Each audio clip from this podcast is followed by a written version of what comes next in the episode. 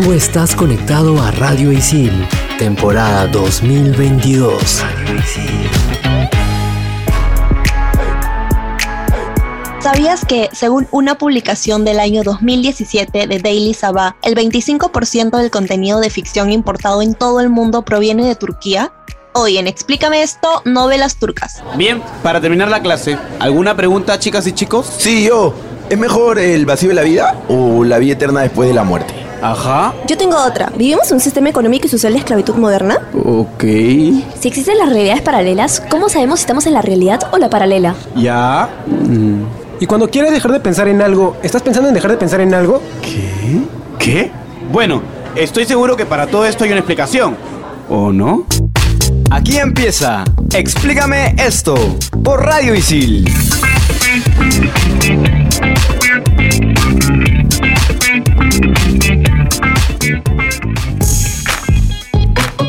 Bienvenidos a Explícame esto, temporada 2022 por Radio Isil. Soy André y me encuentro conectada como siempre con Clau y Renzo. Hola chicos, ¿cómo están? ¿Qué tal, Andrea? ¿Cómo te va? Hello, ¿cómo están chicos? Bien, Después bien. de preguntarnos todos cómo estamos y que nadie haya contestado. lo que pasa es que por lo menos tú y yo nos lo tomamos a- en buena onda, no como cierta persona de este staff que hace un drama por todo, que casi parece una Soy- novela. Soy una persona sensible. Y hablando de novelas, este programa sé que lo va a amar mi mamá. De verdad, sé que lo va a amar mi mamá porque ella ama las novelas turcas total. Mami, si Bueno. me estás escuchando, te mando un saludo. Obviamente para iniciar hay que empezar a conceptualizar un poco algunos, algunos términos. Como por ejemplo, en primer lugar, ¿qué es una telenovela? Una telenovela llamada en algunos lugares teleserie o telecomedia. Telecomedia no he escuchado, teleserie Obviamente que sí. Es un formato de televisión producido originalmente en varios países de América Latina que cuenta una historia que puede o no ser realista y generalmente es de argumento melodramático a lo largo de varios capítulos que normalmente tienen un final feliz para los protagonistas. Además, las telenovelas poseen esencialmente un carácter sentimental, lleno de intrigas, engaños y confusiones. Y también hay un término que es el término melodrama que se aplica actualmente a cualquier obra actoral en formato audiovisual donde las emociones del espectador sean inducidas por la música de una forma muy pero muy pero muy marcada como sucede tradicionalmente en las novelas. Yo quiero preguntar, ¿cuál es la diferencia entre telenovela y serie? Porque ojo que a la telenovela también se le dice teleserie, o sea, ahí ya yo estoy confundida. Ajá. Hay cuatro diferencias principales. La primera es el tiempo de duración y la distribución. Eh, una telenovela no tiene una duración fija, puede tener montones de montones de montones de capítulos y muchas veces se hacen nuevos capítulos sobre la marcha, a diferencia de una serie que está bien delimitada en una cantidad específica de capítulos y en una cantidad específica de temporadas. En segundo lugar están las fechas de emisión. Las novelas normalmente se emiten de lunes a viernes, mientras que las series suelen estrenar un capítulo semanal o se estrenan por temporadas enteras según la plataforma. Luego tenemos los capítulos. Las novelas inician justo en el mismo punto en el que se quedó el capítulo anterior. Y esto no pasa en las series. En las series eh, hay, es, es otra, es, una, es una forma de narrar eh, diferente en cada capítulo. Y por último están los estilos de actuación. Las novelas suelen estar muchísimo más sobreactuadas y tienen un estilo muchísimo más exagerado que no se apega a la seriedad actoral que sí vemos en las series y que incluso hay muchas series que ganan premios justamente por mejores actuaciones y demás, lo cual nunca pasa en las novelas. Para los que, los que quieran profundizar sobre lo que, lo que son las series, les recomendamos el episodio de La Casa de, de Papel que está también en Spotify, en Radio y Cine. Muy buen programa. Ahora, retomando un poco más a lo de la telenovela, obviamente la telenovela tiene elementos como el protagonista, número uno,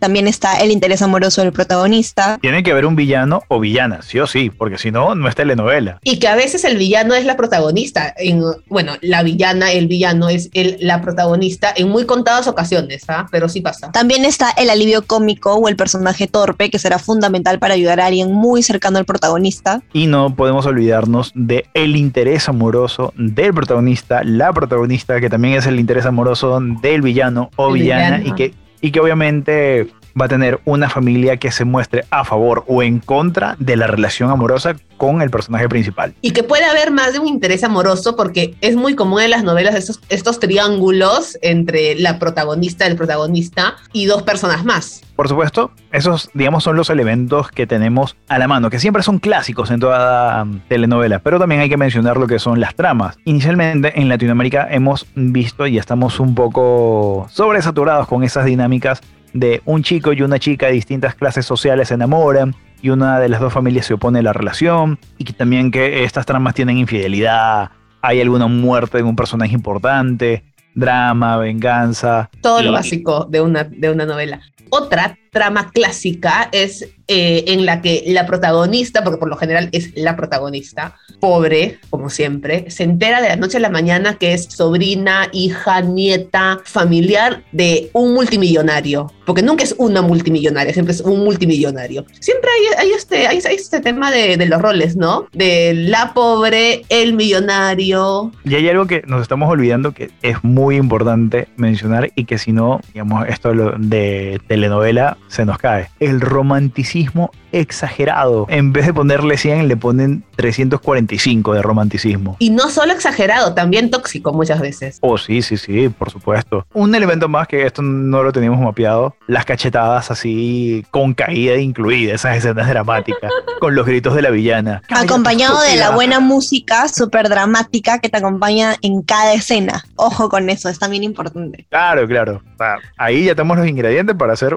una buena novela. Telenovela, perdón. Telenovela, claro, porque bueno, sabemos que primero fueron las radionovelas, pero cuando hablamos de telenovelas, evidentemente, novelas transmitidas por la televisión, ¿cuándo fue la primera vez que se transmitió una telenovela que salió al aire? La primera telenovela que salió al aire fue en 1951 en TV Tupi, Brasil. Y esta telenovela se llamaba Sua vida me pertenece. Esta telenovela tuvo corta duración, los episodios duraban 15 minutos y la transmisión era de dos veces a la semana nada más. Ahora pues creo que las telenovelas dan de lunes a viernes y duran una hora y, y, y toda, literal todo el Perú está ahí atento viendo las telenovelas. Y el sábado, el sábado o domingo repetición de los capítulos. Sí, los ojo con Resumen, eso, resumen. importante. Luego estuvo Senderos de Amor de Cuba, que fue también en 1951. También estuvo Ángeles de la Calle eh, de México, también en 1951. Esta se, se emitía una vez a la semana. Y luego, entre 1957 y 1958,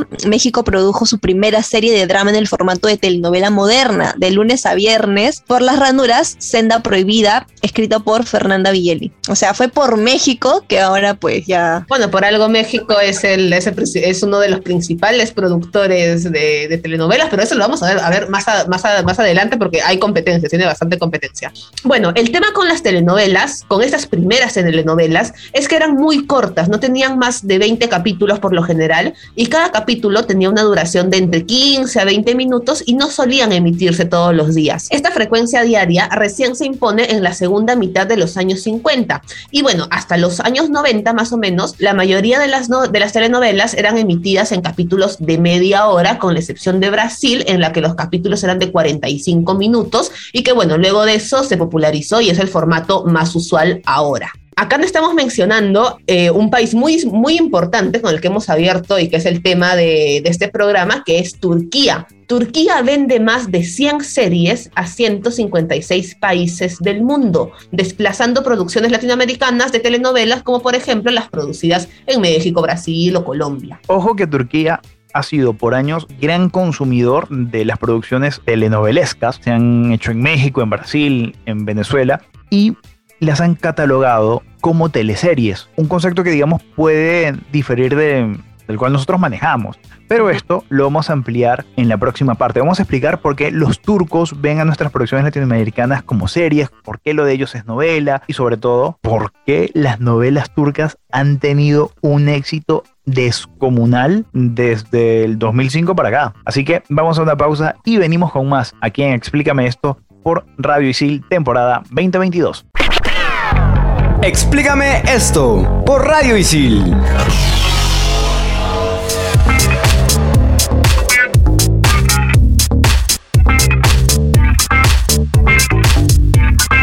Regresamos aquí en Explícame esto, temporada 2022, hablando de las novelas turcas. Así que, Claudia, por favor, los honores. Y la frase célebre llega gracias a Onur de las Mil y Una Noches. Su amor no es amor si no me respeta. Reemplazó años de terapia. De verdad que sí. Si no es respeto, no es amor. Vamos a seguir conversando y vamos a adentrarnos ahora sí en el terreno de las telenovelas turcas. ¿Qué son las telenovelas turcas? ¿Son series? ¿Son, novelas? Vamos a ver qué son. En Turquía se les denomina, bueno, y todo el lado occidental se les denomina popularmente como Disi, puesto que en su país de origen se les conoce como televisión disileri y son series de género dramático, las cuales son muy populares a nivel internacional y obviamente también en Turquía, porque si no, no serían vendidas al exterior. Y desde el 2014 han cobrado una fama muy grande en el mundo occidental, sobre todo en Latinoamérica y países con población hispanohablante. Ajá, pero no solamente ahí, porque también otros países donde las telenovelas turcas se han popularizado muchísimo en los últimos años es en los países situados en los Balcanes y el Cáucaso, bueno, los países europeos, y también eh, en todos los países del mundo árabe y de Asia Central, como Pakistán e Irán. Y bueno, nosotros las conocemos como, como telenovelas, pero en algunos de estos países también se les conoce como series. Ahora, su trama principal son situaciones amorosas y por ahí leí que esto es lo que atrae una gran cantidad- de audiencia femenina. Personalmente, odio esas tramas, ya no sé, no sé tú, Claudia. Es que son, son novelas que no están hechas para gente tipo de 25 o 30 años para abajo, son novelas que están hechas para, para un público, o que en todo caso acá han pegado en un público un poco más mayor. Claro, ok, eso me gusta más. Por otro lado, debido a que las tramas suelen incluir infidelidades, separaciones, hay algunas escenas en las que se muestran besos o hay escenas sexuales, los radicales religiosos islámicos califican a las series turcas como vulgares y heréticas. Las series en Turquía, para que puedan emitirse, deben pasar por un filtro. Y este filtro los hace, lo hace un organismo público turco y censura imágenes de sexo, alcohol y sangre, entre otras. Eso también sucede en algunos países eh, islámicos, o, con, o sea, un poco, más, un poco más radicales, que incluso censuran novelas enteras por diversos motivos, como por ejemplo el contexto, la trama, la representación de los personajes y demás. Además, hay que tener en cuenta que estas novelas tienen algunas características. Por ejemplo, en Turquía no son consideradas novelas, son consideradas series. ¿Por qué? Porque no están catalogadas como un producto mm, de calidad baja. Esto está orientado no solo a ser consumido por amas de casa, también para hombres, eh, adolescentes, eh, etcétera, etcétera, y se transmiten en lo que se considera un horario prime time y los mejores actores del país no dudan en participar en estas producciones. Además, las televisoras invierten muchísimo dinero y varios medios para sus producciones. Y no solamente eso, sino que durante el horario prime time, varios canales eh, emiten diversas novelas y se pelean entre ellos por el rating. Aparte de eso, los capítulos duran 90 minutos y a eso hay que añadirle toda la parte de, de la tanta publicitaria, haciendo que aproximadamente por cada 20 minutos de novela haya 7 minutos de anuncios. Por otro lado, está también el hecho de que las relaciones entre el mismo sexo no son nunca planteadas, al igual que casi nunca, por no decir nada, se tocan los problemas sociales eh, como por ejemplo la falta de democracia, libertad de expresión, etcétera, que afectan a diario a los turcos. Y tampoco se tratan las complejas realidades de las minorías y se tiende a crear una imagen única y estandarizada del pueblo turco que no es extrapolable a la realidad del país para nada. Exacto, esto es algo criticado, eh, bueno, criticado en algunas esferas y en otras esferas es justo lo que, lo que le da ese atractivo a, a, las novelas, ¿no? Pero se critica mucho el hecho de que solamente, o por lo general, no solamente, pero por lo general se muestran personajes eh, de una clase social bastante acomodada y de una eh, etnia que no representa a la mayoría de la población turca. Claro.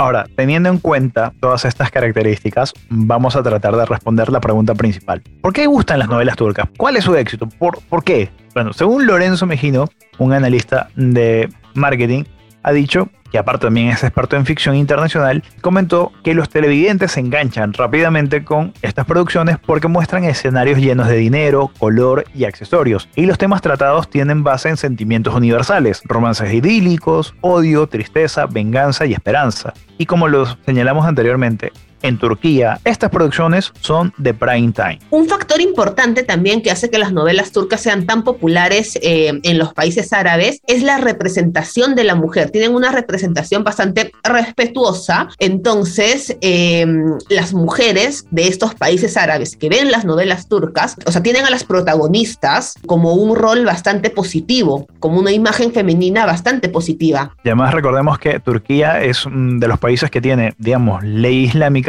pero mm, tradiciones muy occidentalizadas. Entonces, por eso en sus producciones es muy raro ver a mujeres con velo o en un papel bastante secundario. Hay que tener en cuenta eso. Si Turquía habla en lengua árabe o fonemas arábicos, vamos a decirlo, vamos a decirlo así, pero cuando dejan de ser imperio y se vuelven una república, una de sus primeras eh, acciones a realizar en educación y cultura es utilizar el alfabeto occidental para comunicarse. Eso ha hecho que, digamos, estén más hacia occidente que hacia oriente, lo cual ha permitido su internacionalización y que sean más fáciles de digerir para el público en general. Y regresando al tema de producción como tal, además, obviamente, como hemos mencionado, hay una gran inversión en estas producciones y por ende hay grandes actores. Obviamente, esto sumado a la gran trama va a hacer que definitivamente a la gente le guste, ¿no? Porque es una gran novela. Buen producto. No, y justamente eso es lo que hace de que Turquía sea el segundo exportador de ficción a nivel internacional, solo superado por Estados Unidos que obviamente ya sabemos por qué lo supera Estados Unidos, no es por telenovelas, es por películas. Para más referencia, escuchen nuestro programa de Hollywood. Y otra cosa que no se nos puede pasar por alto, y esto es algo mm, bastante evidente, aunque no lo, no lo queramos ver, el doblaje. El doblaje de las novelas turcas tiene un acento neutro, cosa que no pasa con las producciones venezolanas, peruanas, argentina, mexicana, colombianas, todos sentimos pues el dejillo, el acento de los actores latinoamericanos cuando se sitúa en Ciudad de México, en Guadalajara, o en Barranquilla, o en Cali, o acá en Lima. Sentimos eh, esa pronunciación tan particular de cada región. Pero el, el, doblaje de las novelas turcas es, digamos, y creo que no estoy abusando de la palabra, pero creo que estoy haciendo un uso correcto, que es bastante neutro y hace que la gente de Panamá las consuma completamente, la gente del Salvador la consume sin problemas, los espectadores en Bolivia la sientan cercana, los espectadores chilenos también y los televidentes en Perú la reciban con beneplácito. Claro, y no solamente es el acento como tal, sino es en sí el lenguaje neutro, ¿no? Porque las novelas o las teleseries argentinas o venezolanas tienen utilizan un lenguaje muy local, entonces hay muchas veces en las que hay términos que no están muy familiarizados para personas de otros países y eso obviamente también es un gran punto a favor. Yo personalmente prefiero, prefiero lo, opuesto, o sea, tipo, si voy a ver una, una, novela colombiana, dame el acento colombiano, dame las jergas colombianas, si voy a ver una novela, no sé, argentina, dame el acento argentino, dame las, dame las jergas argentinas, pero, pero o sea, ese, ese, es, un, ese es un, tema, un tema mío, eh, que evidentemente a la mayoría de gente no se aplica porque si no, las novelas, las telenovelas turcas no hubieran tenido tanto éxito. Ojo que esto del doblaje neutro no es nada nuevo. Las producciones brasileñas, cuando eran vendidas a diversos países de Latinoamérica, también tenían su lenguaje bastante neutro. Creo que eh, hubo un, lo que yo recuerdo ahora, ¿no? esas producciones que estuvieron marcadas por algún acento en su doblaje fue, por ejemplo, Terra Nostra, que hablaban de la historia de inmigrantes italianos en, en Brasil y había que ponerle cierto, cierto sentido, ¿no? De la forma de, del hablar del italiano, masticando, entre comillas, el español. Y ahí es lo único que yo recuerdo que no tenía un, un acento neutro. Yo no me, o sea, me acuerdo de la novela más o menos, pero no me acuerdo tipo cómo hablaban, era muy... Yo la verdad no tengo idea de qué novela es esa. No, no tienes ni idea, no, era Tú no habías nacido, tú no habías nacido. Y la verdad no soy, no soy de novelas, no soy de televisión, no sé si ustedes sí, pero yo no soy mucho de ver televisión. No, yo tampoco, la verdad. O sea, yo, yo no veía televisión por un tema de horarios, porque como siempre trabajaba y estudiaba, o sea, trabajaba en horario normal, tipo en horario de oficina, y luego estudiaba de 7 a 11 de la noche en ISIL. Y no tenía, o sea, a las 11 de la noche. No, ahorita. A las 12, 11 y media que llegaba a mi casa, ¿qué novela a esa hora? Ninguna. Ya para cerrar, justamente dar una respuesta, y creo que esto tiene que ser bien detallado, ¿no? La trama propia de los capítulos hace que uno se enganche. Como lo dijimos antes, en Turquía son producciones eh, de prime time, un capítulo dura 90 minutos y como buena serie, te dan cinco tramas, blow twists que de verdad te atrapan. Entonces estás con ganas de ver el próximo capítulo. Pero como dijimos, duran 90 minutos y una novela, un capítulo de 90 minutos en Sudamérica, bueno, Latinoamérica no funciona. ¿Y qué hacen? La cortan en 45 minutos más su publicidad y todo lo que tú quieras. Y ahí tienes todos los días un capítulo donde hay mucha trama, muchos giros inesperados que te van enganchando. Y obviamente adictiva. es exactamente, se vuelve muy adictiva. Y ahora, si ya se aburrieron de ver todas las series que pueden ver en Netflix, o sea, nada que les parezca interesante como para ver, agarren lápiz, lapicero o celular para hacer su lista, porque venimos en el top 5 en el siguiente bloque con las 5 novelas turcas más famosas y populares de todos los tiempos. Volvemos en Explícame esto por Radio Isil. Explícame esto por Radio Isil.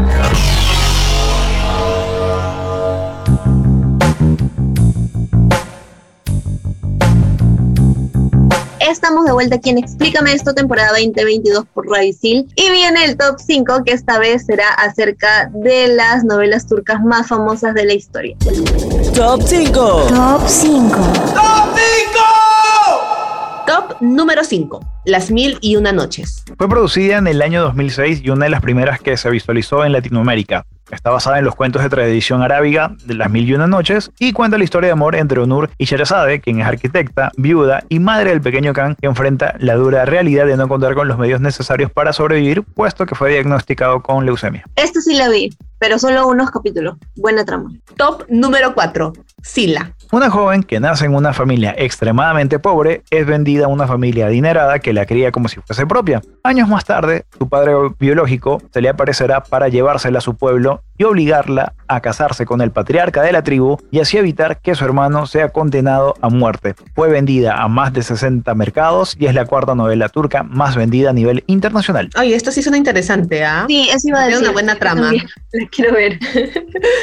Top número 3. El Sultán, también conocida como Siglo Magnífico. Está ambientada en el siglo XVI y está basada en la historia de Suleimán el Magnífico, sultán del Imperio Otomano, y su esposa Haseki Huren. Fue criticada por los conservadores en Turquía, puesto que mostraba a uno de los gobernantes más importantes del país como un hombre pendiente de su harén y no como un héroe militar y gran legislador.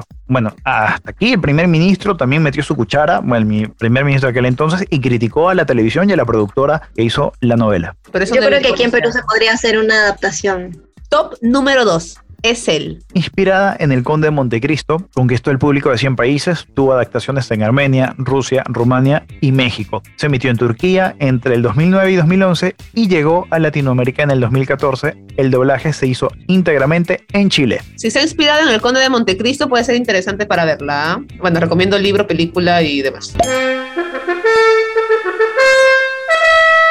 Top número 1.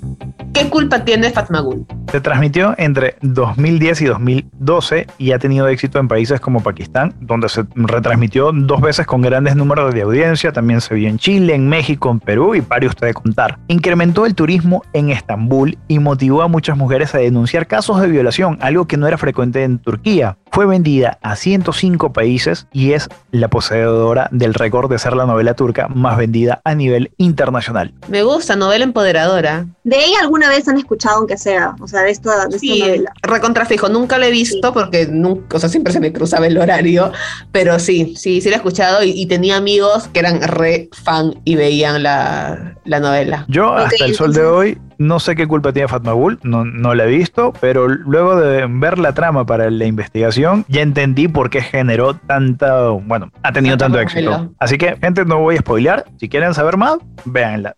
Yo hasta acá lo dejo. Y si no tienen tiempo para verse todos los capítulos, pueden ver resúmenes que son muy- siempre muy, muy interesantes y prácticos y en media hora o, o en una hora como máximo te enteras de todo, de, de todo lo que pasa en, en la novela. Ok, lo anotaré en mi listita. Perfecto, gente. Entonces lo dejamos hasta acá. Ha sido un gustazo compartir este programa, que no ha sido tan melodramático, pero sí muy productivo. Nos escuchamos en el siguiente capítulo de Explícame esto por Radio Isil, temporada 2022. Chau, chau.